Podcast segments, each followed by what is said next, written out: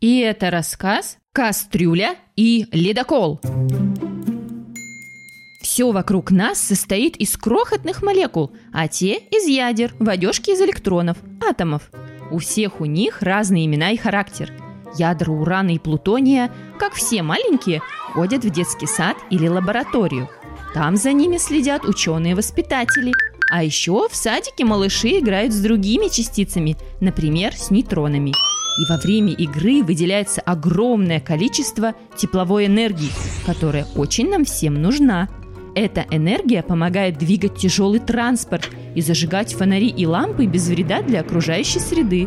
Что же, ядра и нейтроны собираются вместе и толкают огромные поезда? А? Или приходят каждому в дом и зажигают лампочки, включают фен и пылесос?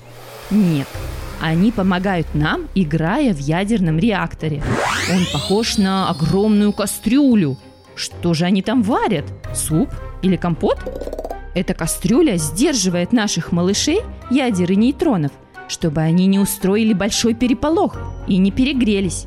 Когда в группе становится слишком жарко, холодный душ немного остужает пыл наших ребятишек. Тогда-то и выделяется много пара. Видели когда-нибудь, как скачет крышка у кипящей кастрюли? Это как раз пар заставляет ее так прыгать. А если бы к нам на кухню пробрались ядра и нейтроны, то крышка кастрюли бы просто взлетела. Такая кастрюля-реактор установлена на атомных электростанциях. Пар наши смелые воспитатели направляют на турбину, такое колесо, и она начинает крутиться с бешеной скоростью. С помощью вращения турбины паром вырабатывается электричество, от которого зажигаются фонари и лампочки, пылесосит пылесос, а микроволновка греет еду. По проводам от электростанции электричество попадает в наши дома. А еще маленькие ядра и нейтроны могут сделать замечательный транспорт из обычных машин и кораблей. С ядерным реактором любой транспорт становится сильнее, мощнее и выносливее, как ты после хорошей зарядки. Поэтому воспитатели решили сделать реактор поменьше, чтобы его можно было установить где угодно. Сейчас чаще всего такую установку можно встретить на ледоколах и подводных лодках. Подводная лодка находится под водой. Там неоткуда взяться электричеству и энергии, разве что от электрического ската.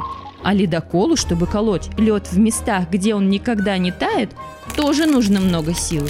Такие необыкновенные ледоколы существуют только в нашей стране, России. На них в Арктику, самую холодную отдаленную часть Земли, отправляют еду и другие полезные вещи для ученых. Именно благодаря ядерным установкам на борту ледоколов стало возможным изучение бескрайнего севера. Ну, а если ты застрял во льдах, то они еще и на помощь придут. Такие вот ледоколы мастера на все винты.